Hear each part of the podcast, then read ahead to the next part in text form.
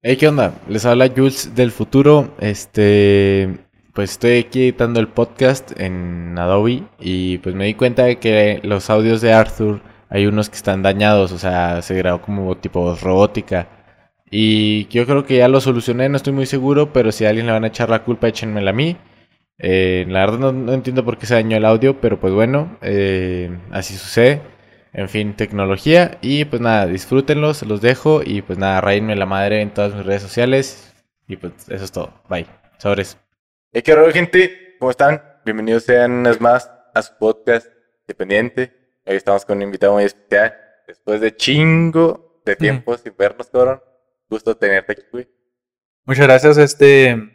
Primero que nada, pues agradecerte por la invitación, güey. He estado invitando gente chidilla y pues me da gusto poder venir aquí a platicar un ratito contigo. Gracias, güey. Gracias. ¿Y qué ha habido, mi Arthur? Chingo de tiempo, proyectos, de todo hemos hecho, menos lo que tenemos que hacer, que era verlo. Ya sé, güey. Este, pues bueno, para les voy a poner a la gente en contexto. Este, yo no vivo aquí, somos de Cuauhtémoc, pero pues yo vivo en Estados. Unidos. yo soy de Estados Unidos y pues ahí he estado estudiando y todo ese rollo. Este, ya estos últimos tres años estuve haciendo ya la prepa, me acabo de terminar en diciembre, ya me gradué todo el rollo. Pero pues otra vez los voy a poner en contexto porque este, yo tengo que, son muchas cosas que tengo que platicar para que la gente sepa qué rollo contigo conmigo. Yo conocí el Juice hace como un año y estamos en diciembre, ¿no? Sí, de- diciembre, octubre, diciembre. Sí, por ahí. Y nos, nos vimos como hasta julio de este año y empezamos a crear contenido, a hacer videos y la neta sí hizo un cope chido. Sí, sí fue en julio este año. Sí, güey. Sí, apenas, o sea, ya nos conocíamos, pero ya de vernos en persona y empezar a crear contenido juntos fue en julio. Ah, ok, ok. Este, pero ya, yo creo ya estoy de vuelta, más tiempo para crear contenido. todo, ¿Cuánto pero tiempo te vas a quedar? Yo creo que unos dos meses. O sea, sí tengo planeado devolverme, pero ya trabajar o cosas así. Y pues espero que me quede más tiempo para hacer contenido. Este, me estás diciendo que ya acabaste la prepa, güey. Sí, güey. Felicidades, Gracias. de hecho. Este, vas a estudiar la universidad allá. ¿Qué, qué, es, es- qué es estudiar allá, güey? ¿Qué es Estoy en Estados Unidos. Bueno, este, yo creo que sí es muy distinto a México. Este, yo creo que la forma en la que enseñan allá es muy distinta, güey. O sea, yo, en mi experiencia, digo, a lo mejor es diferente en otros estados, pero en mi experiencia, eh, los profes se, se esmeran en apoyarte, te, apre- eh, te esmeran para que tú aprendas, les importas. Claro que siempre era un profe que te da mierda, ¿no? Pero, no sé, en mi experiencia en México siempre tuve problemas con profesores y todo. Siento que es muy diferente la educación en ese aspecto. Este, pero sin duda alguna yo creo que el hecho de, por ejemplo, no, aprend- no saber inglés y llegar a Estados Unidos sí es difícil en la escuela. Este, según el modelo educativo, te enseñan más o menos, bueno, hasta donde he leído y aprendido, es, te enseñan en base a tus cualidades, más o menos, ¿no? O sea, Simón. para que eres bueno Exacto. y como que te hacen un test en el cual se centrifican en lo que haces bien y que para que eres bueno. Por ejemplo, los chavos en el college, bueno, no en el college, el college ya es universidad, universidad. sí. Sí, pero en la high school, eh, morros de mi edad, o bueno, menores, que son junior, senior, Es freshman, freshman, freshman, ajá, luego sophomore, junior y luego senior. ok. Este, el freshman, eh, yo, como algunos saben, que yo era deportista y probé suerte en aquellos lares. Estados ¿Ah? Sí, traté, traté, traté de hacerlo, Sí. pero no era como que mi plus. ¿Y ese, que- ese peor que fue? ¿Fue con béisbol, béisbol. o...? Entonces, yo era clase de dos, era freshman, Simón. era freshman, eh, y te catalogan por lo que eres bueno. Por ejemplo, yo era bueno, bueno, o soy bueno para lo que es matemáticas, Sí. para el ámbito algebraico. Entonces, este, te hacen como un test de, de desarrollo personal y qué es lo que quieres alcanzar, brain, Sí. whatever you want, Ajá. you know. Entonces, este, me hacen ese test y yo pongo que béisbol. Sí. Entonces, de ahí que se, se centrifican mucho en el deporte que hagas. Entonces, como yo elegí béisbol, este, me empezaron a, que, como que las cosas que yo hacía, pues, catalogarlas y hacerles una, no sé, De un horario. un horario. Simón. Este, conforme a lo que yo pueda desarrollar. Entonces, lo que ellos se, centra- se centraban en que desarrolláramos esas aptitudes en gol. Sí. Entonces, de ahí se. De hecho, mis, mis horarios eran más, sí, por así decirlo. Pero no, no me quedé ya porque salían ofertas acá. Bueno, es México, está más fácil. Y hay que ser sinceros, la vida ya es más difícil. Sí, sí lo es. Sea, hay más para un extranjero. Sí, sí, claro que sí. En ese momento yo no hablaba el dialecto. Simón. Entonces la comunicación iba a ser más difícil. Y Eran ofertas buenas acá, me quedé acá. ¿Cómo es esa matriz, güey? Tú, por ejemplo, ¿en qué te desempeñabas? Estabas en la pregunta de cómo es la retórica, de que, en qué te desempeñabas tú. Simón. Bueno, pues fíjate que yo cuando llegué ya, caso extraño, no hice ningún deporte en nada.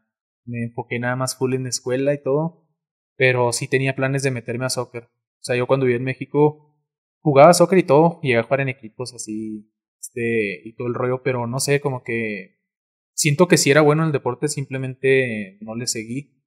Y al momento de llegar allá, como que, pues no me quise enfocar tanto en los deportes, me enfoqué en la escuela. Pero eso que tú decías de, ven más o menos eh, tu nivel intelectual y todo y te van poniendo en clase y todo, es muy cierto. Y de hecho en lo que te gusta también, o sea, está caso raro, pero ves algunas clases en las que ves, digamos, un tipo de persona y hay otras clases en las que ves eh, otro tipos de persona. Y es como funciona hacia allá porque incluso llevas ocho, siete clases, pero digamos te ponen cinco educativas y las otras son más así como, no sé, computación, este, básquetbol, cosas así sencillas, ¿no? Pero es realmente lo que al estudiante le gusta. Entonces, más o menos ahí te puedes ver este los tipos de grupitos que hay en no sé, en los Sí, los, de tipos, los típicos grupitos de los con chaqueta de Ándale. tipo los- así, ándale, por, e- por eso yo creo que en las películas los, los expresan de esa manera, porque, o sea, hasta cierto punto sí es, sí es más o menos de sí, es verídico. Sí, sí, sí. Este, y hablando de eso, de los modelos educativos, vi que el otro día me mandaste, eh, güey, estoy con una tarea. Ya Simón. apre- aprendí, ¿qué me dijiste? De mis, mis, Pues- mis conocimientos, mis conocimi- conocimientos de youtuber. Oh, los los apliqué apliqué como los apliqué en la escuela. Ajá. Órale, sí. Este, y vi, y vi tu, tu tema, y que era un tema como que de primer grado aquí, Sí, bien pelada. bien peladísimo. Claro. Pero a lo que me refiero es cómo es posible que a nosotros nos den unas putizas, literalmente, y a ustedes, tú que ya te ibas a graduar, Sí. era un tema súper Sí. sencillo, súper básico. Ok. Bueno, haz de Porque, cuenta. ah, ah, mi, mi pregunta, Simón. ¿por qué Me- México está tan jodido en, en la educación? Sí. Si, porque lo emplea de una manera pues, Ah. más difícil. Pues ahí sí, fíjate, eso sí tienes toda la razón. El nivel educativo en Estados Unidos es mucho más sencillo que el de México. Entonces, por eso mismo casi todo el mundo se gradúa o así, te dan las oportunidades. No como aquí, tú sabes que se veta, se vetis, te corres y no haces algo. ¿Sabes cómo? Este, pero fíjate que sucede mucho a mí lo que me pasó es que ahí en Estados Unidos tú puedes tener clases con los freshmen o con los de último año así. Sí, sea, eso es muy interesante. Yo algunas clases las tenía con niños de 14 años. Era raro entrar al salón y todos morritos. Y hay otras que ya con mi edad. En ese caso me llegó a suceder a mí que tenía una clase que yo reprobé en el Cebetis de física. Ah, Entonces yo en el último año ya la estaba recuperando. Este, entonces yo creo que por eso fue tan sencillo, pero igual soy malísimo en física, por eso te digo cuando te vi el video, eh, era un tema súper sencillo, pero sí es mucho más fácil la educación. ya. Este, pero te digo, eso se me hizo chido. Durante los tres años fue la primera vez que utilicé Física. Sí, la- fue la primera vez que utilicé física y la primera vez que utilicé mis conocimientos youtubers en en la escuela. neta, El Arthur aplicando el youtuberesco. neta. que. Este, ¿y cómo es eso, güey? De, Mm. de tomar clases con freshman. Para los que no, se, no nos entienden, freshman es el primer año. Como Sí, aquí en. Noveno grado, de aquí. Ajá, Tercero secundaria. Tercero secundaria. Sí. Este, haz de cuenta que eso lo que pasa es que empiezan, yo creo que la escuela empieza a identificar quiénes son inteligentes, quiénes no. o sea, en base a tu IQ. Sí. ¿Cómo? Pues no tanto en base en tu inteligencia, porque, bueno, yo no es que me las dé muy inteligente, ah, pero no me considero tonto, ¿no? Nada más que digamos, esas clases fue cuando yo entré al Cebetis que pues no pasé ni una clase de madre. Este, al momento yo ya quererme graduar, tenía que recuperar esos créditos, porque ya para graduarte se funciona como créditos. Tenía que recuperar esos créditos y me metían a clases en las que entraban niños, ¿sabes cómo? Y viceversa, o sea, tenía un amigo que tenía que cursar matemáticas de noveno grado, o sea, el vato ya tenía 20 años. y lo veía, sí, lo veía en las clases con los morritos, o sea, tomando matemáticas. Entonces podrías decir que mm, tomar clases con freshman es como recuperación de materias reprobadas. Exacto, sí, es así. Y ha sido la misma vez porque algo que a mí me gusta de las escuelas de Estados Unidos es que hay mucha diversidad cultural, entonces conoces a gente de, de, pues de muchos lados. Entonces, de hecho, hablando de eso, de la diversidad cultural dentro de las escuelas, yo tenía un amigo, bueno, tengo un amigo que está en Dinamarca, es danés. Un saludo para Nías. amigo, tengo fotografía. Es, sí, es buen compa. Sí. Este, él jugaba, creo que era Dark Souls. Jugaba, ¿Oh, neta? El vato conectaba el LAN. de, yo estudié informática y el vato, teníamos una sala. Y el vato conectaba el LAN. No, qué Traía una PC, creo que un Omen de esas nuevas de gamers de HP. Oh, y el vato la, conectaba, güey. Y se ponía a jugar el cabrón. Así, a jugar dos. Y yo, y ahí me sumaba, ah, qué juego. qué pedo, WhatsApp. Same Dark Souls. Y luego, hey, bro. Te estás chingando todo el internet, culero. y me, me dijo, ¿te pasó mi Steam? Y ya, empecé a jugar Dark Ya tenía Dark Souls. empecé a jugar Dark Souls con él, nos desvelaba y un compota. Pero a lo que voy, la diversidad cultural influye mucho en las materias, influye mucho en las amistades, porque es más bien hacerte como de... No, no son como amistades, sino de colegas, sí. ¿entiendes? O sea, mucho, muchas personas. Entonces, pues no es una amistad, amistad, pero te haces de de contactos. Sí, sí. Entonces está chido. ¿A ti te ayudó mucho hacerte contactos? ¿Eras más introvertido con ese tipo de gente? Porque, pues obviamente, de discriminación. Sí, claro. Pero, ¿te acoplabas con esa gente para hacer contactos? ¿O no? Volvemos de un corte. Diversidad cultural. Diversidad cultural. Yo creo que no afecta en tus clases ni en desarrollo, pero definitivamente uno a lo mejor como, como no es de Estados Unidos, o mucha gente que no es de Estados Unidos, yo creo que dice, voy a ir y voy a conseguir de novio una gringa o alguna, no sé, de otro país o así.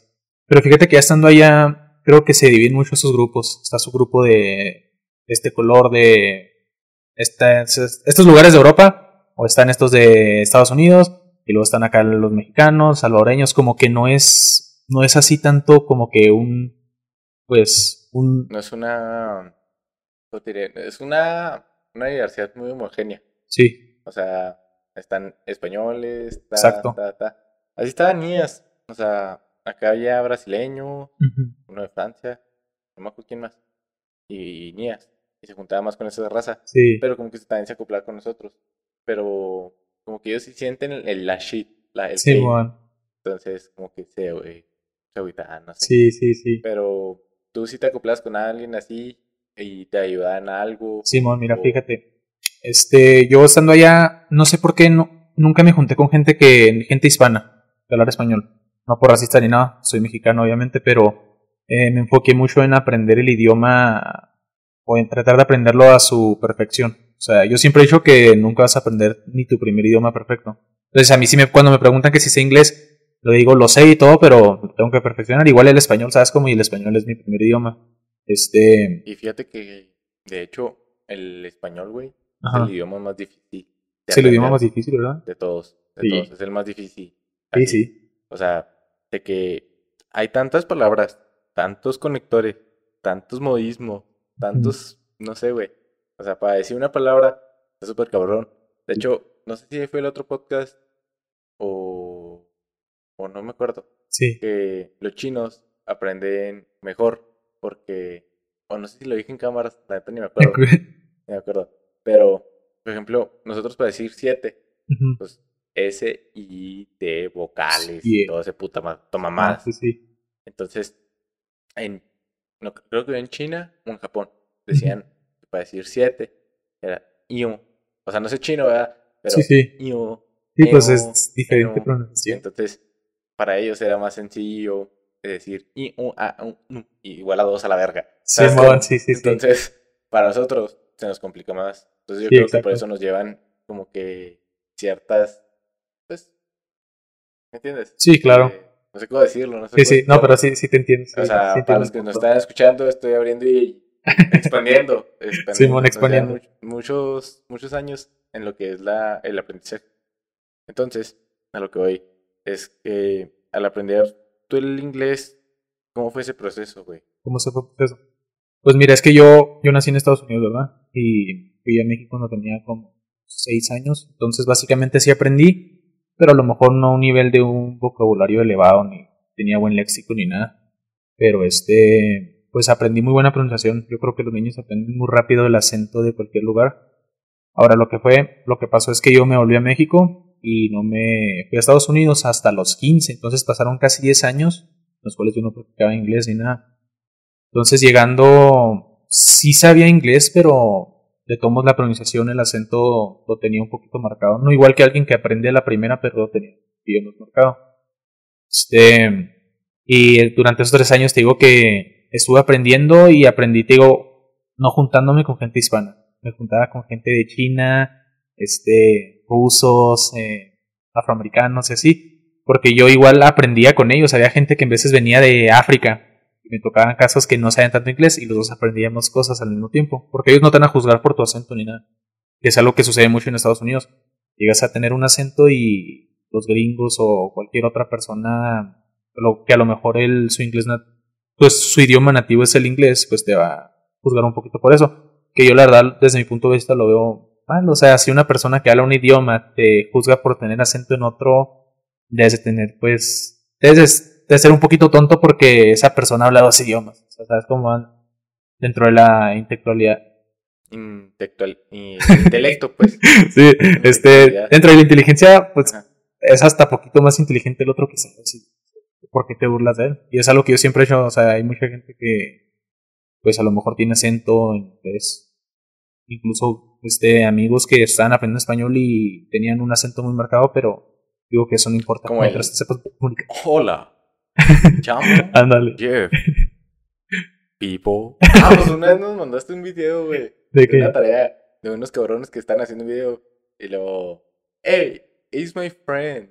Ah, es mi sí, amigo. Sí, Y sí. Tenemos un pato. Sí, sí, ándale. güey. No. Entonces, ¿a poco que sí te juzgan mucho por tu acento? Sí, este, sucede mucho que en veces digo que el acento es natural, o sea, por ejemplo, ya cuando tú aprendes otro idioma y estás un poquito grande, vas a tener un acento. En lo personal sí tengo acento, pero muchas veces no notan que es de México. Yo creo que el hecho de haber nacido allá los primeros cinco años, haber aprendido inglés me ayudó a no tener el acento de esa forma, pero todos tienen un acento, digamos, los de China tienen un acento, los mexicanos otro y los rusos otro, ¿sabes Por cómo? ejemplo, ¿cómo es? ¿Cómo es? Bueno, ¿cómo? Yo, yo creo que el pocho Sí. es ese Ajá. acento, dices tú, ¿no? Eh, a lo que me refiero es... Hello, my friend. Así que. se Ándale, eso es lo que me refiero. Por ejemplo, mira, aquí en, en español, te lo voy a poner en español para que podamos entender un poquito más y también la gente que nos escucha. En español, ¿cómo habla un chino? Español. ¿Qué es lo que va, que lel? ¿Cómo habla un estadounidense? Quiero que usted me diga ese Ahora. tipo de acentos. Sí, sí, es como se identifica cada acento, ¿no? En inglés es igual, pero ya te juzgan mucho por eso. He conocido gente que tiene un vocabulario bastante alto, tiene el léxico muy bueno en el inglés, pero el hecho de que tenga acento hace que la gente... Por ejemplo, el British, el acento británico, es muy diferente Sí. al acento eh, inglés, Sí, sí. el inglés americano. Sí, Este, por ejemplo, el, el no sé, un tree, un árbol, sí, allá se, la, la T y la H, la H, sí, ¿verdad? sí, Sí, la T y la H, es que, güey, me trepeo bien cabrón. La T y la H, sí, este, pues te, te, te cambia mucho. O sea, tri, sí. Sí, eso, Tri, ándale, sí. Normalmente, digamos, los que están aprendiendo apenas inglés, que son de México, casi siempre dicen el 3 y el, árbol igual, tree. Sí. Este, porque suena pues muy parecido. Pero por ejemplo, eso que me dice el inglés británico, yo sí puedo ver películas en este inglés británico. Todo, o sea, Yo se creo me hace que- chido el acento. O sea, si estás aprendiendo inglés, es más fácil comprender el británico que comprender Sí, se te el- hace. Sí, es que está Sí. más marcado, o sea, está más, Puede ser, sí, está más limpio, más puro. puede y ser. aparte es como que más lento, más sencillo, Ujú. como, de, como de tener esa cognitura Sí, de, ah, pues es, es wood y no es food. ¿no? Entonces, Sí, el ejemplo más claro es, por ejemplo, en el inglés americano se dice water. Y. No, bueno, voy a hacer un intento de. De británico, Pero allá, según algunos dicen water. WhatsApp, eh, Entonces, eso, pues es distinto, se escucha chido, la neta. De hecho, tengo que. Incluso se me hace que el español de España, hay mucha gente en Estados Unidos que lo aprende mejor. Yo tenía un compañero de trabajo que. Sándale, sí. Este. Él había aprendido más o menos español, pero hablaba de vosotros y sí. Ah, Y se me hacía cool. Se le hacía latina el güey. Vosotros seréis, my. Simón. Así es. Este, ¿qué más? Me estabas platicando de algunos proyectos tuyos Simón. y vi que para la gente que no sabe ni qué pedo, el Sí. Moch es uno de los exponentes ahorita que va creciendo muy cabrón, muy exponencialmente. Y vi que tienes un podcast, Simón. llama Charlando, Sí. eh, para que vayan y lo escuchen, está muy vergas. La neta, este, mis respetos para tu podcast, cabrón. Gracias, bro, se aprecia mucho. Y vi que hiciste un video con el Moch, es un podcast online, pero me estabas platicando que lo quieres hacer al aire libre, tipo Sí. Ándale, igualito. Entonces, me estabas platicando que, que tenías, que le dijiste al mocho, Sí. güey, ¿cómo fue ese proceso? ¿Cómo, le, ¿Cómo te aventaste Sí. a decirle al mocho? cómodamente. Bueno, primero le quiero, me quiero introducir un poquito a la gente que no me conoce porque realmente lo que vamos platicando yo creo es casi plática de amigos. Sí, de decir, ¿y este vato quién es? ¿Artur quién es? Este, pero bueno, yo soy creador de contenido en YouTube. Me gusta hacer unboxing reviews de tecnología, hardware, periféricos y todas esas cosas. Este, Y de- chavos, para los que no se entienden, este, tienes dudas con tu mouse y quieres comprar algo, Arthur Así es, yo te ayudo. Este, pero haz de cuenta que los, yo creo que los exponentes más grandes ahorita de México es la Tortilla Squad, Proto, Jean Paul y este, Jean. Paul, que tú sí lo conoces, Sí, eso sí, es compa mío el güey. Simón. Este, y el Moch, ¿no? Sí, el mocho. Entonces, Sí, yo, yo a Moch lo conocí por parte de Proto Simón, yo también. y Moch tenía 1300 o, Sí. 1000, o 1000 cerrados, no me acuerdo, estábamos en la misma línea. Sí, sí. Entonces, empezó a hacer streams cuando ya empezó a, a meterle chido a los streams.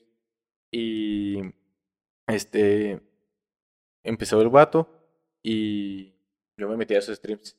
Me ponía de, eh, juega mucho, la verga. Nos hicimos muy compas en stream. Yo le doné la verga, me invitó a jugar. Uh, Él me invitó, él me dijo a mí, "Eh, ¿quieres jugar la verga? sí. Y me puse a jugar con Moch. Y de ahí nos hicimos muy compas y la verga. Y de ahí fue cuando ustedes ya les dije, eh, no mames, Moch y la verga, ya. ah, Sí. Simón, Simón, Simón. Pero yo ya me llevaba con Jean Paul. Sí. Yo me empecé a llevar con Jean Paul cuando los dos nos fuimos a vivir juntos. Digo, Bueno, solos. Sí. O sea, nos fuimos a vivir juntos. solos. Y En los dos- de- Nos independizamos a los 16 años. sí. dos. Y ahí nos conocimos. Yo hacía videos aquí y hacíamos el mismo, casi, casi el mismo contenido, pero Sí. en el lado del gaming. Sí, Pero él hacía hardware y todo eso, pedo. Sí. Y nos hicimos muy compas y ya empezamos a saludarlo por Insta y todo el pedo. Y ya después nos, ya quienes agarró su pedo, pero pues seguíamos siendo compas. Entonces, cuando me dijiste, güey, hice un video con, con el Moch, yo hacía la verga este culero. ¿Cómo, cómo fue el pedo? ¿Cómo fue Sí, ese ¿cómo fue? proceso, mi Arthur?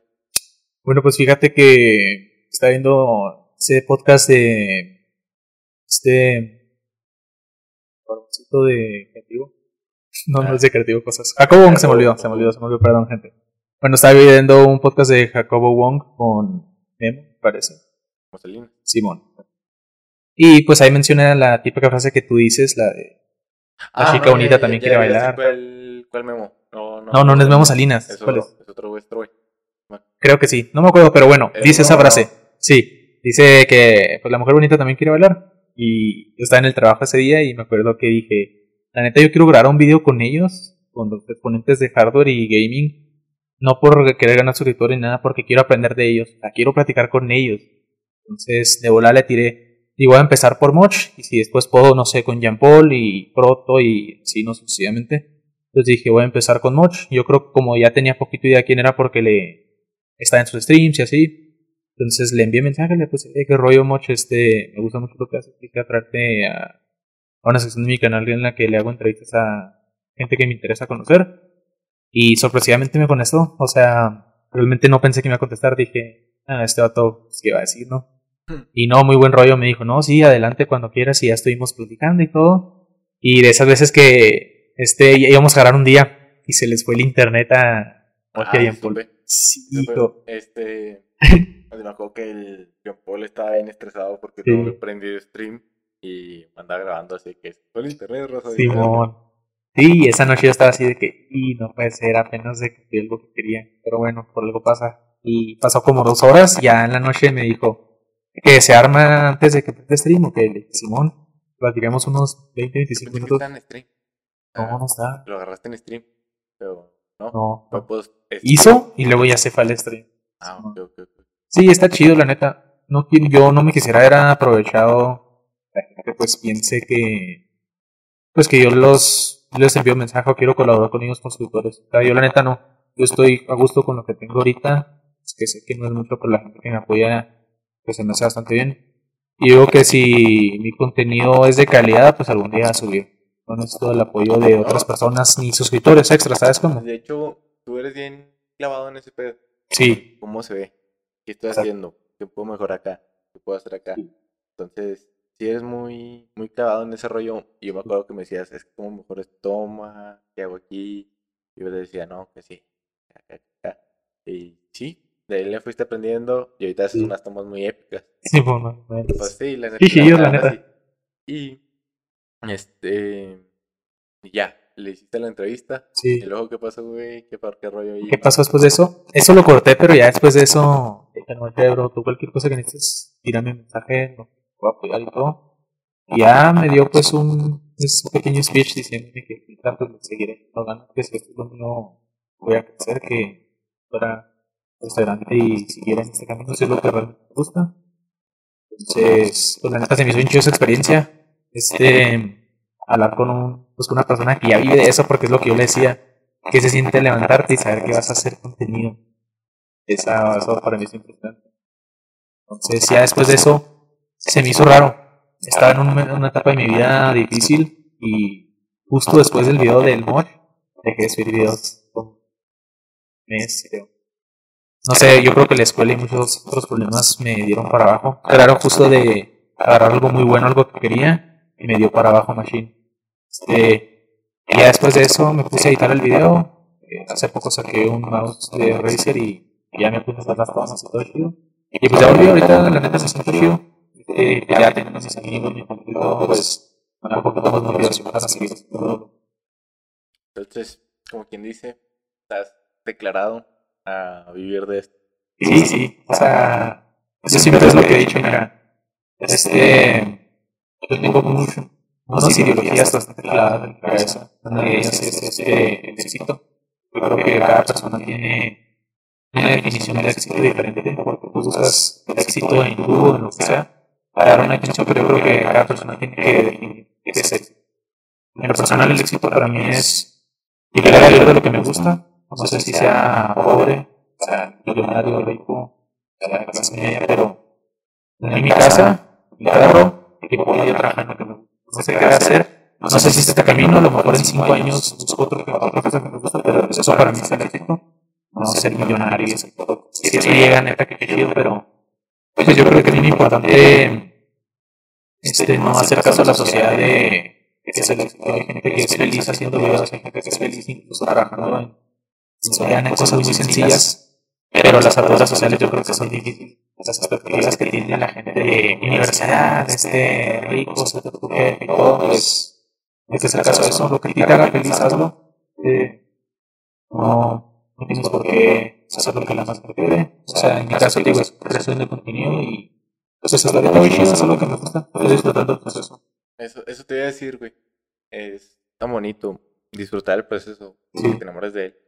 Este, hablando de eso, de tu superación personal, este, ahorita veníamos hablando fuera de podcast de que me dijiste que quieres mejorar en ti. Sí. Y yo sí soy muy clavo en los números.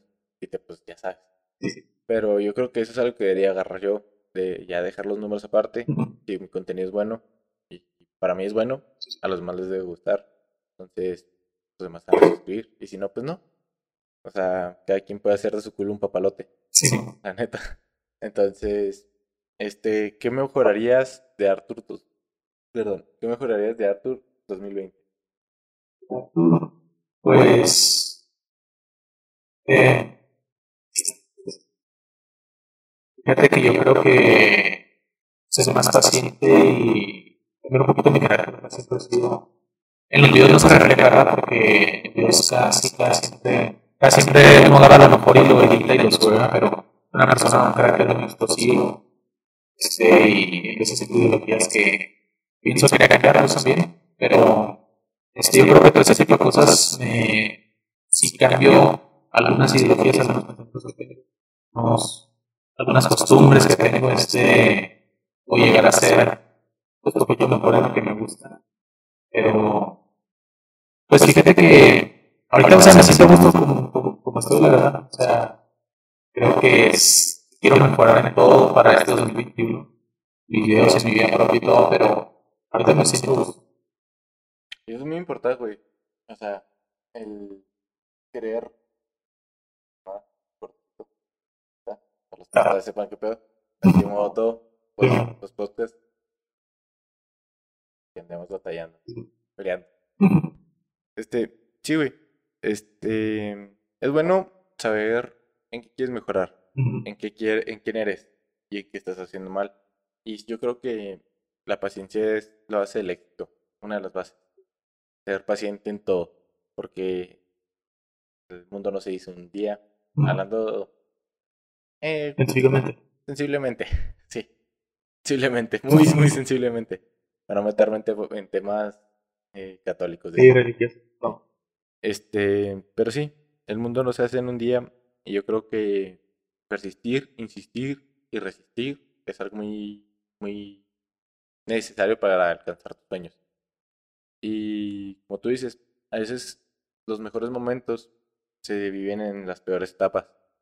Y pues es algo que tiene que pasar, porque a veces tenemos que comprender que tendremos que estar arriba, pero tenemos que estar abajo.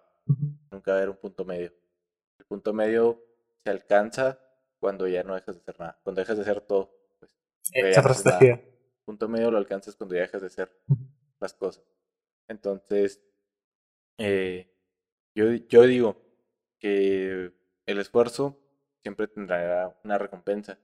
Y por muy atorado que estés, si tú le sigues poniendo al pedo, eh, saldrán las cosas.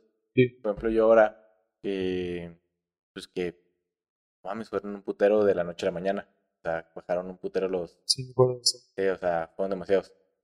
Y, y dije, bueno, algo hice mal o algo hice bien. Y dije, no, algo hice bien porque estoy trayendo público al que le gusta quién soy y el que no se puede ir.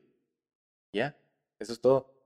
Y no sé, a veces pienso que los números solamente son fríos cuando tú los quieres hacer fríos porque lo que en verdad es frío es lo que tú piensas de ti mismo. Y si no te conoces, no, no eres nadie.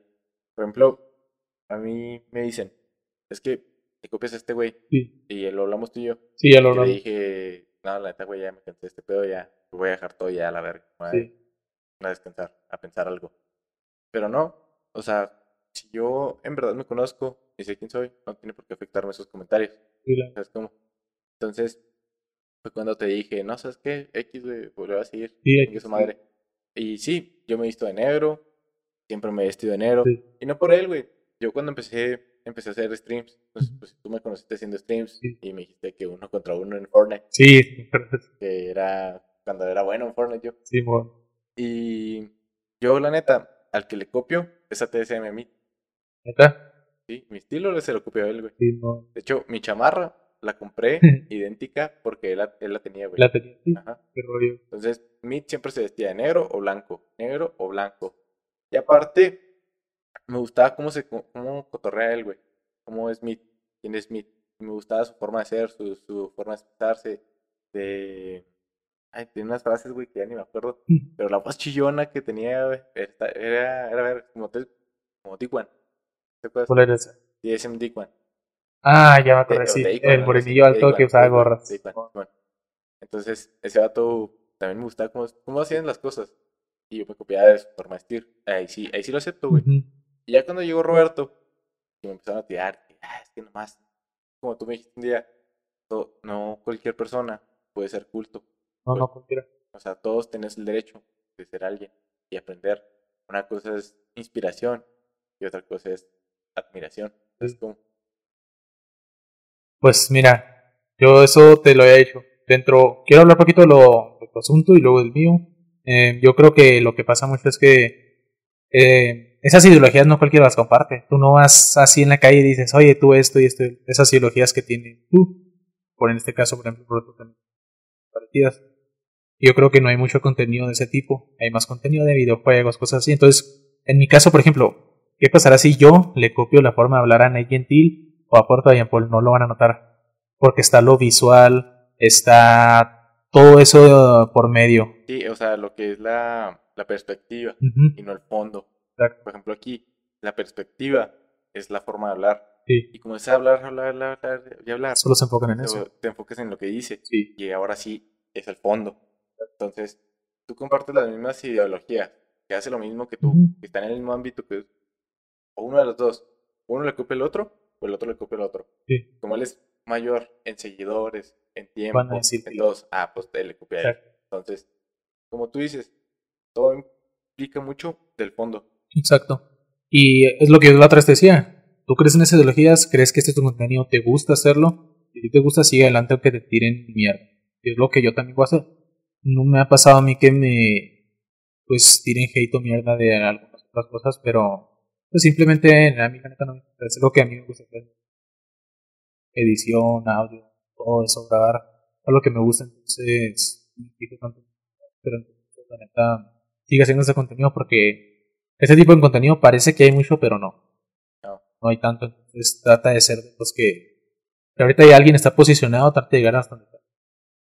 Y o sea, como tú dices, si alguien ya está posicionado, no se trata de parejarlo, o no se trata de, de superarlo a él, sino de superarte a ti mismo. Yo creo que, o sea, si a mí me gustan los videojuegos, me gustan los memes, me gusta el aprender, el estar informado, el leer, el hacerme alguien más culto, el manejar bien mi, mi vocabulario, tener una buena, un buen ejercicio de, de dialéctica, este, y aparte que estudio comunicación, pues eso me ayuda mucho, güey. Sí. Entonces, el saber qué es lo que me gusta y compartirlo, pues me hace alguien.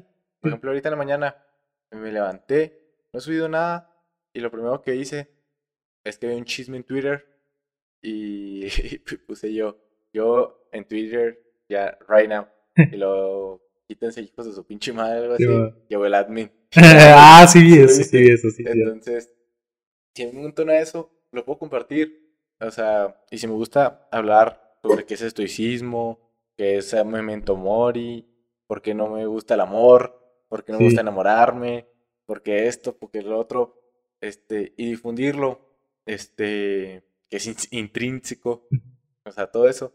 Y me gusta difundirlo, porque también a mí me, me entona, güey. O Sí. sea, y nadie es, pues nadie es el dueño de sus ideas. Sí, nadie. O es lo que yo te digo. El hecho de que él dice ese tipo de palabras. él no es dueño de eso. Yo, a ver qué tal si yo quiero también compartir esa ideología y usar ese léxico y todo eso. Que decir que lo estoy copiando a él. O sea, pues, no. O sea, es algo que yo quiero compartir. Sí, sí, sí. Por ejemplo. ¿Sabes? También a quién le pasaba eso. Bien. Con, con el caso de, de hablar de, de, de tecnología. A Jean Paul, güey. A Jean Paul le decían que era como Nate, Ah, ¿sí? Que se copiaba de Nate y que es. Y pues como ya son persona- personas renombradas Sí. en el ámbito, pues ya Nate se dio cuenta y ya se habla como yo y la chingada 2.0 y el vato voz en off y la chingada. Entonces Nate se emputó y dijo, nah, pa' qué. Pero Jean Paul dijo, bueno, es que si a mí también me gusta ser alguien culto y ser alguien que le gusta esto, pues no voy a parar, güey. Y ve quién es el vato. Sí, Jean Paul es otro rollo. tu puta madre, ya me lo llegas a, mí, a un millón. Felicidades por el automóvil. Ah, sí, cierto. Fíjate. Que por cierto me des una vuelta. Sí, cierto. Este, no, sí, o sea, yo creo que eso es muy difícil y yo creo que ahí es donde se separa una persona con de contenido. El saber, saber este, controlar todo ese tipo de hate y todas esas cosas, ya ahí donde sabes quién está dedicado para YouTube, para alguna plataforma, ¿entendió? Quién no. En este caso te ha sucedido y ya has seguido adelante, entonces es lo tuyo, bro, o sea, que Sí. seguir. Es que, mira, los comentarios siempre van a estar, Sí. buenos o malos. Pero decía una, creo que era Abel, está allí, decía, no me, no me, como que no me centro, o sea, no me, no me clavo, Sí. es el el modismo, no me clavo con, con comentarios malos, por así Sí. decirlo. Tenía otra, era otra palabra, con críticas, algo así, pero ni me crezco con halagos. Entonces, yo creo que ese hecho de la meritocracia, de lo que tú mereces, pues te hace ser alguien neutro, por así decirlo. Por ejemplo, yo sé que me merezco por mi esfuerzo tal y tal y tal, Sí. y lo acepto. O sea, como lo hablé con Luis la otra vez, o sea, sí, yo soy bueno en esto, tengo que echarle ganas y me merezco que llegue gente a seguirme, Sí. me merezco comprar mi estudio, me merezco esto, pero hay puntos en los que uno dice, ¿sabes qué? Esto yo no me lo merezco. ¿Por qué? Porque yo no he hecho nada. O tal vez sí me lo merezco, pero no es para mí, es debe ser para alguien mejor. Sí. O sea, siempre no es ser mediocre, sino realista. Entonces, a lo que voy es, si yo me, me clavo en esos comentarios, en los números, en seguir el pedo, el pedo a los haters, que al final de cuentas es alguien que, que tiene respeto, Sí. porque si te lo dice en la cara, pues es más difícil. Entonces, si se suscriben, si no se suscriben, pues es lo mismo. Sí. Porque al final de cuentas van a ver tu esfuerzo en algún momento existencial, en, en algún momento paralelo al nuestro, van a ver quién eres, lo que esfuerzas. Y por el simple hecho de esforzarte, te van a decir, no, pues sí lo sigo. O sea, por quién es, porque se esfuerza, que le echa ganas. Entonces, eventualmente va a llegar ese día en el que las personas te van a seguir por tu esfuerzo, por lo que eres, y se van a dar cuenta de que no copiabas, sino que admirabas nomás. Sí, sí, sí.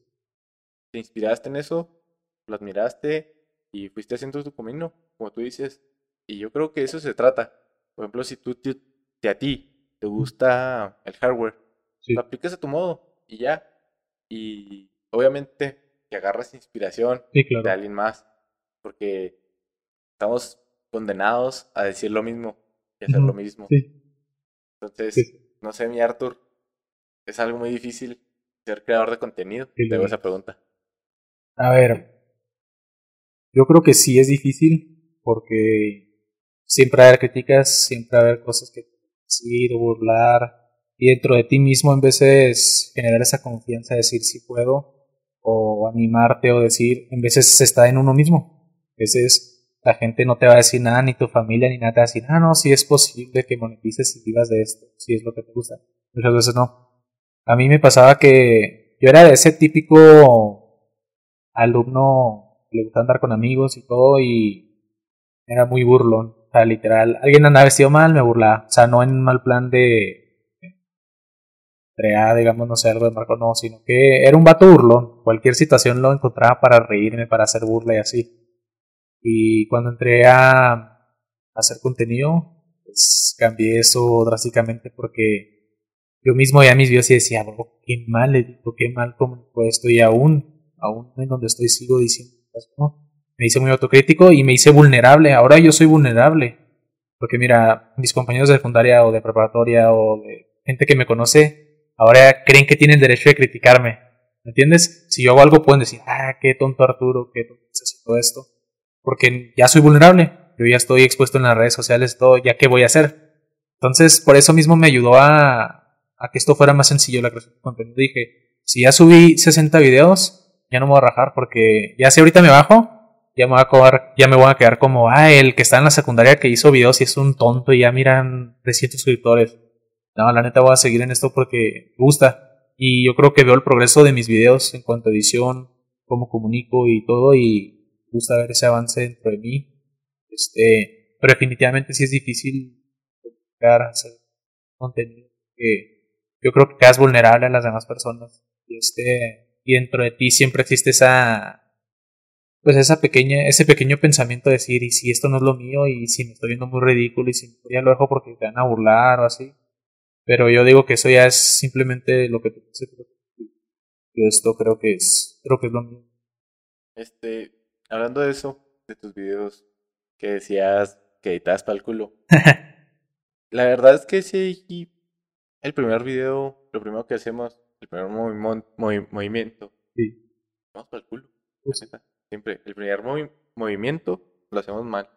Nuestro primer movimiento, pues, me tripeo con el audio de los audios. El primer movimiento lo hacemos para, la madre. O sea, siempre hacemos algo mal la primera vez. Eh, ¿En qué te centralizaste o te enfocaste para, para crecer tu contenido, para mejorar en ti y en tu contenido? ¿Qué me centré? Yo creo que visualicé cómo era si yo pudiera llegar al éxito en la creación de contenido. Veía a los demás qué es lo que qué es a lo que puedo llegar si yo me esfuerzo ahora en editar mejor, en grabar mejor, en comunicar mejor. Y yo creo que eso fue lo que me dio pues, la noción de seguir adelante y de decir quiero llegar a este punto para poder ser en el mismo éxito que el, por este youtuber, ¿por, por cómo los veo, cómo viven, por a lo mejor. Nunca sabemos si un youtuber está feliz o triste, porque siempre van a ser lo mejor, nada.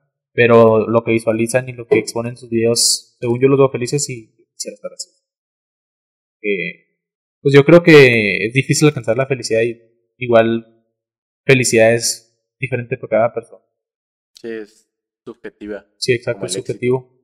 Entonces, depende mucho de qué para ti sea la felicidad. ¿Quién es tu admiración? Bueno, ¿a quién inspiras? ¿A quién te, inspiras para llegar a ser?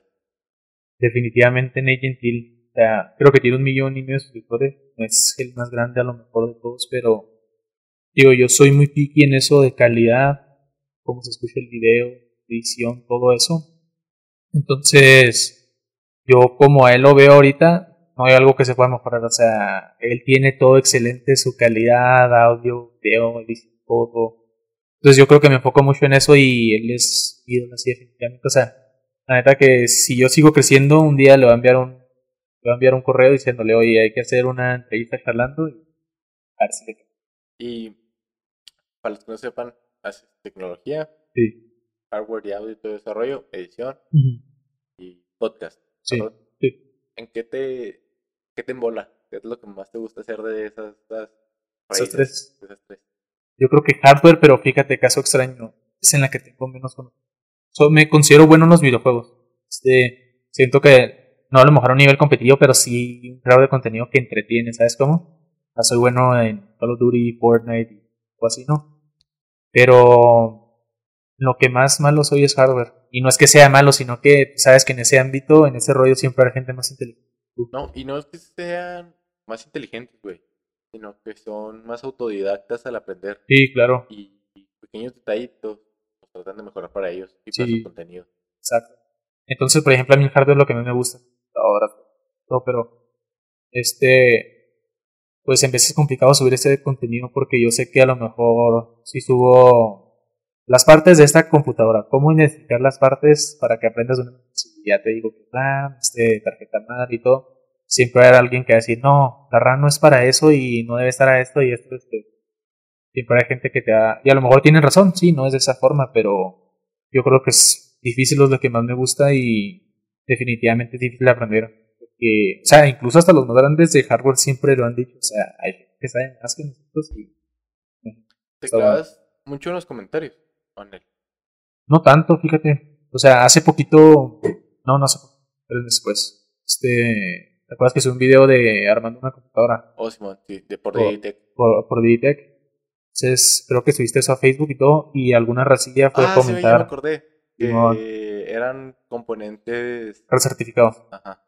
Entonces, y la Para los neta, que no sepan, recertificados, para los que nos están escuchando y para los que nos están viendo, un componente recertificado sí, es aquel componente que ya se usó en, en cierto punto y o que llegó dañado y estos güeyes lo mejoraron, bueno, lo arreglaron y así lo van a vender. Simón.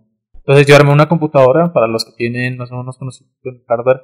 Eh, bueno, armé una computadora y me empezaron a decir, eh, los componentes recertificados y qué. No, no sabía qué era ese término, de hecho dije, qué chido. Eh, tiraron hate que soy un tonto para hardware, pero aprendí de eso. Dije, wow, bueno, para otra me voy a revisar que si son recertificados o no. Igual la motherboard me dijeron, esa motherboard no sirve y todo. Y yo como que, bro, no. O sea, siendo sincero para los que saben, porque a lo mejor esto muchos no van a saber, pero la motherboard no va a influir así tan impresionante como lo pone una tarjeta gráfica un procesador. No digo que sí influ no digo que no influya nada, pero obviamente sí. Pero me tiraron mierda por eso, pero pues a mí se me hace X. Aprendo más bien de eso, le tomo el lado positivo, porque aprendí algo nuevo. De hecho, es que sí, en la, tener que aprender algo nuevo es muy importante. Por ejemplo, yo no sabía eso de, de componentes Sabía. certificados, güey. Y estuvimos arriesgados mucho, mucho tiempo, güey. Demasiado. Imagínate que compramos algo recertificado No sabía. y no sabíamos, güey. Entonces, que nos llegara bien, pero después al poco tiempo se dañara. Entonces es un gasto más. Entonces yo creo que ahí aprendiste algo bueno. porque- y a mí también me lo dejaste porque a mí Sí. me mola aprender. Entonces, eh, sí, sí es cierto, güey. O sea, siempre hay algo bueno que aprender y algo bueno que mejorar también. Y pues la neta, no sé, güey. En el hardware, ¿qué es lo que más tienes que tener cuidado al mencionar, al decir? Precios, costo rendimiento, o qué? Yo creo que la compatibilidad de los. Yo creo que la compatibilidad del hardware, o sea, muy importante saber eso porque los que sabemos de hardware sabemos que no porque compres la tarjeta gráfica más cara, ni la motherboard más cara, ni este gabinete y todo más caro, no quiere decir que sea la mejor computadora. Tiene que haber una cierta compatibilidad para que un funcionamiento y rendimiento de juegos. Entonces yo creo que eso es algo complicado porque si digamos yo subo un video armando una computadora y digo, esa es la mejor computadora para Fortnite en 2021. A lo mejor alguien me va a comentar, no, esa motherboard no sirve o era mejor esta tarjeta y todo. Y a lo mejor pueden tener razón o pueden no tener razón. Entonces yo creo que eso es, algo complicado y hay que tener cuidado con eso de hardware porque muchos sí dan, muchos inexpertos, y me incluyo ahí, podemos llegar a dar información que no sabemos totalmente. Yo por eso la verdad siempre les digo, no sé, no sé tanto de este tema, pero mira, te puedo más o menos guiar por esto y te puedo presentar a esta persona que a lo mejor sabe más o vete a este canal o así. Y yo creo que lo que estamos en los grupos de Facebook sabemos que hay muchos según gente que sabe muchísimo del tema, ¿no? Y por eso tiran mierda. Si llegas a subir una computadora, un armado o algo y te no te bajo, de tonto no te bajan, pero pues está chido. O sea, a mí me da igual, pero está chido aprender de tus errores y pues tratar de toda esa energía negativa moverla positiva. Y hablando de eso, güey, del, de tu contenido, eh, ¿cómo fue cuando terminas de, de aprender? ¿Cuándo tú crees que terminas de aprender? Porque estoy seguro que alguien está pensando, no, por un libro o me pongo a ver muchos videos y con tantos videos aprendo. Sí. ¿Cuántos videos o hasta cuándo dejas de aprender? Digo que nunca, ¿no, güey? ¿Tú qué piensas? Tú te Yo- voy a decir, Yo, o sea, los dos que tenemos conocimiento en el tema, sí, yo digo que nunca tampoco. sí, tampoco. tampoco. Porque mira, fíjate, caso extraño. Uh, hace rato le doné a Pollo de la Tortilla Squad porque tenía una duda de hardware, pero difícil. Y le puse y me dijo, sí sé esto y esto, pero si quieres vete a este canal de Linus Tech, no me acuerdo de Estados Unidos, que él tiene como 10 millones. Y él me dijo, la neta, o sea, nunca le hagan caso a los creadores de contenido porque siempre hay cosas que sabe más alguien que otro. Y nosotros nos libramos de eso. Hay gente más inteligente que yo en este tema y todo. Y yo me quedé así como, qué rollo, bro, pues nunca voy a aprender todo. Pero es chido porque cada vez te retroalimentas de tanta información siempre, siempre. E incluso si te olvida algo, puedes volver a aprenderlo, pero yo digo que no. Porque neta he visto demasiados videos y podcasts y todo de hardware y no me creo así que pues, no, no consideraría súper inteligente. pues, es que, aparte, siempre está evolucionando la tecnología, Y eso es difícil. O es sea, cierto. ahora que le sabes mucho, ¿qué componente a los que están ahorita en Mm. línea, qué les recomendarías para que, pues, no sé, jugaran, hicieran hacer stream? ¿Qué les dirías tú? Ok. Va- Un, así un presupuesto o algo así, ¿qué les dirías? Yo diría que para los que son de México, este, yo creo que si quieres empezar a hacer streams y a jugar videojuegos al mismo tiempo, unos 18 mil pesos ya puedes empezar a buena calidad. Si ya tienes más de 25 para arriba, está chido. Ojo, y a este, ¿cuándo se hace este podcast? Sé, mañana, pasado, no sé. Bueno, pues a este momento que lo están viendo estábamos diciembre del 2020. Acaban de salir procesadores, tarjetas gráficas. Entonces espérense, no hagan compras ahorita porque por la pandemia están muy caros todos los componentes. Entonces espérense a los que ya están ahorita de esta generación, bajen o que los nuevos hagan... ¿Cómo eras? Esperen a que los que ahorita ya están, que son este de antigua generación, bajen de precio y no compren los nuevos. ¿Por qué? Porque los nuevos ahorita están también los precios entonces te consigues una tarjeta gráfica a lo mejor de 500 dólares y en realidad su precio es de 300. ¿Sí sabes cómo? Entonces yo creo que hagan una compra inteligente porque el hardware no es barato y tienes que saber la compatibilidad que tiene que haber y todo. Si no saben tanto el tema, hagan un presupuesto con alguien que sí sabe de este tema. Este, Ahí está Artur. Artur no se raja. Artur te No me tu, rajo. tu presupuesto. Simón, este... Pero sí, o sea, depende de lo que quieras hacer para, por ejemplo, los arquitectos. Poderosísimos. ¿no? Y hablando de presupuestos, pues hace unos días, bueno, hace un mes, ¿o ¿cuándo salió? No, no me acuerdo. Salió la Xbox Series X Sí, y el Play. Tú como gamer, ¿qué recomendarías, güey? te recomendaría. O sea, Mira, en base a presupuestos. en base a ¿PC? presupuesto. O un Nintendo o algo así. Ah, eso, eso es interesante. ¿eh? Yo creo que definitivamente, si solo quieres jugar este, y no tienes tanto dinero, vete por una Xbox. Porque te dará un rendimiento muy bueno por no tanto dinero. Pero si tú eres alguien que te sobra el dinero este, y quieres mucha más calidad que la de una consola, definitivamente vete por PC. Pero con lo que cuesta un Xbox o una Play 5, no te puedes armar una computadora que te corra los juegos a esa misma calidad gráfica y o sea, eso es imposible, neta. Entonces, pues sí, o sea, si tu presupuesto es recortado y quieres jugar nada más, vete por consoles. Si quieres streamear y inclusive jugar a más calidad, vete por PC. De hecho, hasta mm, rendimiento en person personal. Por ejemplo, e-commerce, todo eso. Te conviene nomás una PC. Sí, sí. Diseño gráfico, tareas. Eh, ahora que está muy de moda el homework o... No, home office. Home office. Ah, sí, ándale. El home office. Sí, o sea, Entonces- es que es lo bueno de las computadoras. Las computadoras, eh, podrás comprar una computadora muy potente para gaming, pero te a servir para todo. Duro lo que hagas, te servir. Y hablando ya de videojuegos y así, güey. Bueno. Ya, ¿cuál es tu crítica así central a, a- Entonces tú te das por una PC, Sí. literal.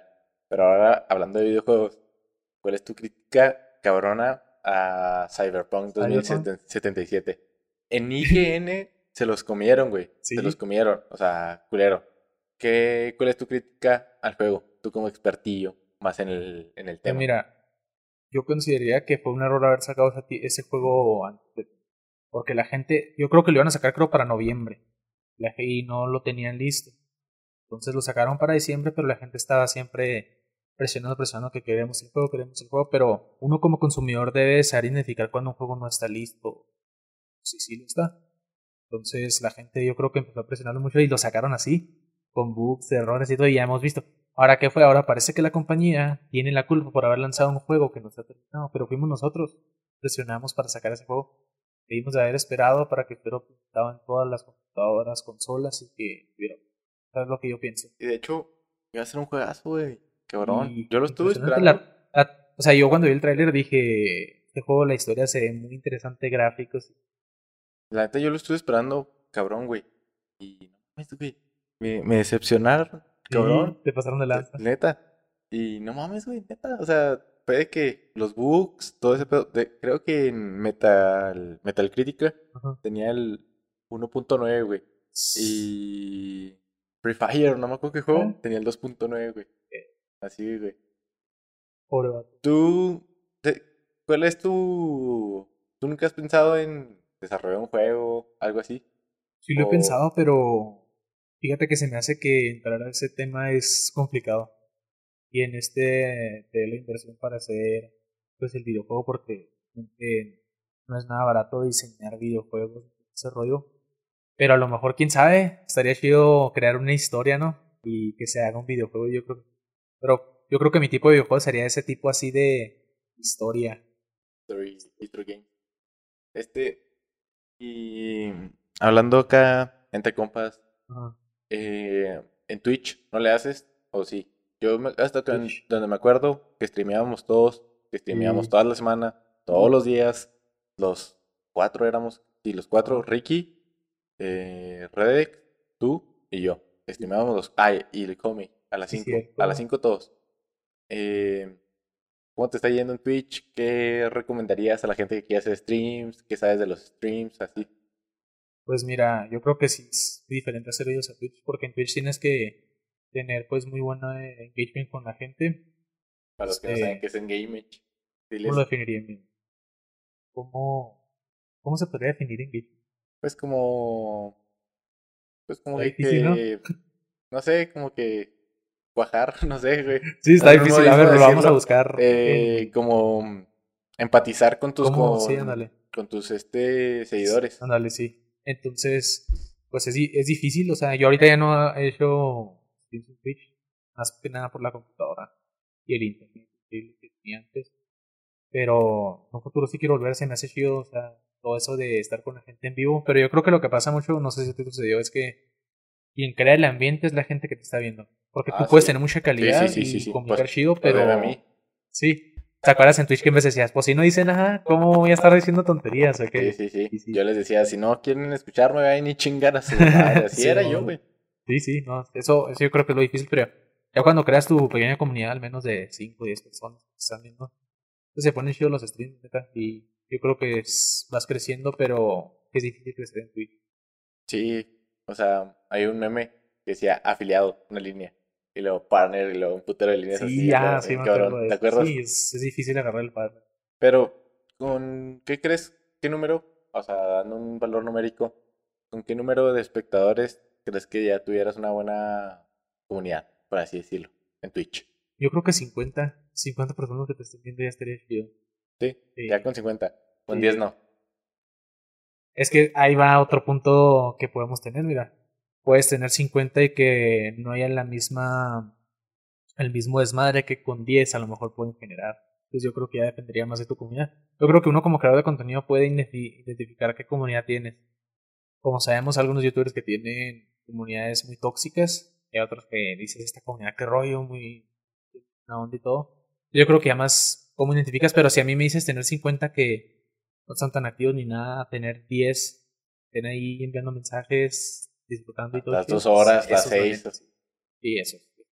Este, y hablando de, de internet, me dices que está muy culero. Eh, ¿Cómo? sí, no mames, pinche mundo. Eh, ¿Te fuiste a vivir solo? ¿Vivías solo allá, en Colorado? Sí, pues mira, haz de cuenta que yo toda mi vida, bueno, desde los 15 que me fui he vivido con tíos. Este. Y ahora que regrese tengo que rentar un lugar ya solo. Probablemente no rente algo muy bonito. Fíjate que las, las rentas en Estados Unidos son muy caras. Sí, están demasiado caras. ¿Qué te gusta? Mil dólares. Mil dólares. Mil dólares. Entonces, prácticamente pudieras rentar, no sé, un basement bonito con cama y propio y todo. Este, no un sótano feo, o sea, ¿me entiendes? Pero sótano normal, que esté todo con piso y todo chido, unos 600, 600 dólares o encontrar un roommate. Pero mira, yo realmente a lo mejor si me devuelvo a ir es lo que haría. Porque si lo ves a largo plazo a lo mejor no vives un lugar tan bonito, pero es más dinero el que ahorras para un futuro que si te das a un departamento. Pero Fíjate que a lo mejor pudiera yo vivir con alguna tía o digo, no sé, un primo, incluso un amigo, no sé, que ponernos en contacto, decir roommates y todo, pero no sé, se me antoja más vivir solo, aunque no sea muy bonito el lugar, pero estar yo solo, porque no tengo que, aunque yo siempre he pagado renta con mis tíos y todo, porque no sé si esto es eh, malo o bueno. Cuando se conocí vivías con tus tíos. Simón. Me decías que para renta, renta con tus tíos. Sí, siempre he sido así. Mira, hay mucha raza que se a Estados Unidos y vive con los tíos y no le cobra nada y bien pelada, agarran todos los cheques limpios y bien fácil.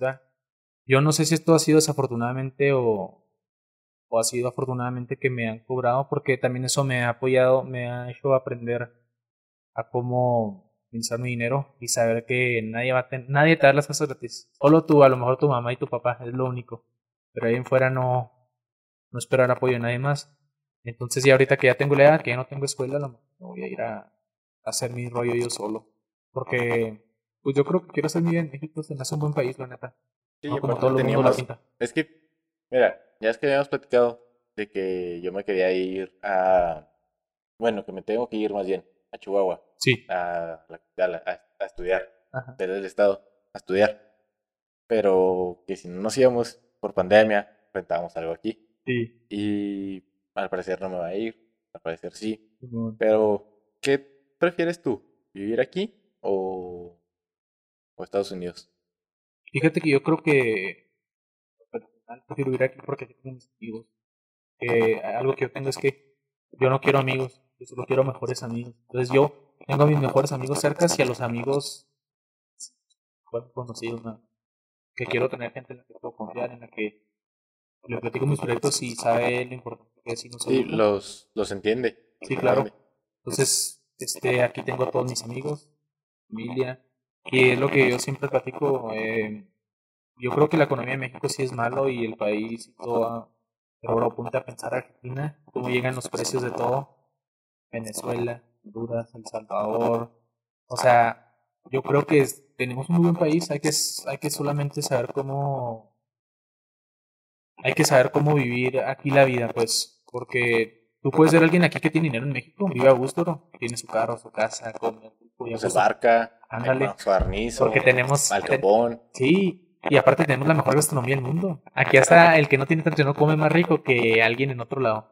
Entonces, El otro día, hablando de gastronomía, güey, Simón, estábamos hablando tú y yo de lo que dejan en las calles en Estados Unidos. Te llevó a pasar a comer algo así de que de la calle. Ajá. Tiene su nombre, ¿no? Tiene un nombre. los que viven en la calle. No, no, los que comen de la calle, pero porque andan ahí buscando qué pedo. Sí sé cuál es el término, pero no Sí. me acuerdo. Este, y que ah, dejan colchones allá afuera Ajá. y se, eh, sell y, o frío y, Sí, y sí. así. Este, llegaste a agarrar algo así de la calle. No mames, esto está nuevo. Lo Nunca me llevar". pasó con comida, pero con muebles sí llegué a ver muchísimos. Pero lo único que yo creo que llegué a agarrar fue un monitor. Que lo vi afuera y lo decía, agárralo porque lo van a tirar. Pero, o sea, en inglés. Sí, sí. Entonces, cuenta que- Agárralo porque lo Entonces dije, ah, que a toda madre no tengo monitor. Lo voy a llevar. Ahí me lo llevé por todo el camión y todo el rollo. Pero está chido. De repente es que ya como que la raza en veces ya no utiliza cosas de su casa o así, nomás las ponen afuera. Incluso sillones y así. Sí me ha pasado que la raza tira así muebles buenos y todo. Yo como no tengo casa propia. propia para que uno llevar muebles y eso. Pero sí.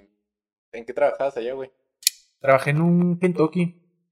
Kentucky. Así es, este. No me gustaba, no me desagradaba. O sea, yo creo que el ambiente está más o menos chido. Yo creo que eso se me hace siempre más importante. El ambiente laboral. El ambiente laboral. Este, he trabajado en comida rápida y aquí en México tiendas, construcción y así. O sea, he trabajado en muchas cosas, la neta. Harto, Sí. harto el maestro. he trabajado en muchas cosas y, o sea, no, al principio sí me da vergüenza decir, yo trabajé en esto, yo trabajé en un McDonald's, comida rápida, pero yo creo que es parte de la vida, ¿no? No puedo iniciar trabajando en un despacho de arquitecto ni nada de eso, hay que tener un proceso y yo creo que todo ese rollo, todos esos trabajos, experiencia y todo, me han llegado a tener la madurez mental que tengo ahora. Entonces, lo agradezco, neta, y no me da vergüenzas. Yo creo que es parte de la historia. Fíjate que, hablando del 20, Ujú. yo dije que este año es el año del mexicano, güey. No, no, no por lo que pasó con Canelo, Checo Sí, o los del freestyle, Sí, no sé, sí. sino porque México, güey, es el nivel más cabrón que existe en el mundo. Cualquier país, cualquier extranjero que venga aquí a México va a saber lo que es pelársela, güey. Sí. Cabrón. O sea, tanto como conseguir trabajo, conseguir comida, conseguir dinero, conseguir esto. Es el, tra- ese es lo más difícil. O sea, aquí en México, ponte a pensar, nosotros creamos contenido, es algo bien cabrón. Tanto conseguir esto, aquello, aquello, aquello. Uy, muy mal. ¿Sí o no? Y, aparte, que es como el nivel de experto. Cualquier país, ¿sabes cómo? Sí, porque si acaso son países como, no sé, como los seguros que bueno, que crecen, que sacan trabajo común y les pagan, o sea, son como prácticas, como que no hay preparatoria, entonces se van a prácticas, les pagan y pues Tu dinero, tu billetote. sencillo, o sea, es como, Y aquí, güey, es como que. hay países que tienen, hay países que son privilegiados. ¿Mm? Lo- Y aquí, nosotros, no es que vivamos mal, tú y yo. No tenemos el, tenemos el desprivilegio del privilegiado, Exacto. la neta. Pero ¿en qué?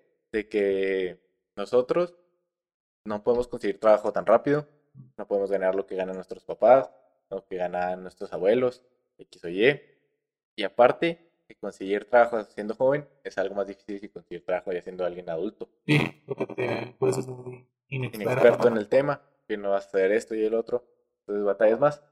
Pero a lo que hoy es de que las oportunidades aquí no, no se, no se buscan, güey, se crean, se crean, cabrón. Y 2020 fue el año en el que, ok, quiero hacer esto, pues lo voy a hacer. Y lo puedes hacer y lo y vas a lograr. Y lo vas a lograr, güey. O sea, yo dije, voy a sacar, ya lo voy a decir, pa, que te pasó 12 de diciembre. Yo dije, voy a abrir mi, mi agencia y la abrí y exponencialmente va a pegar. Y voy a sacar ropa y la voy a sacar y ya lo dije en podcast y va a, pon- y va a pegar, güey. Y va a pasar. Pero 2020 es el año en el que si tú quieres hacer algo, tienes que hacerlo. Sí. Es el único año en el que va a suceder. Sí, que Cualquier cosa va a suceder. Pues no sé, mi Arthur, ¿algo más que quieras contarnos? ¿Algo más que quieras decirnos? No, pues nada más, este, a esa racilla que de repente le comenta al Gils que para qué trae a puros amigos que aburrido ese pedo, no, escuchar a, a- al amigo de alguien, a gente desconocida, la neta.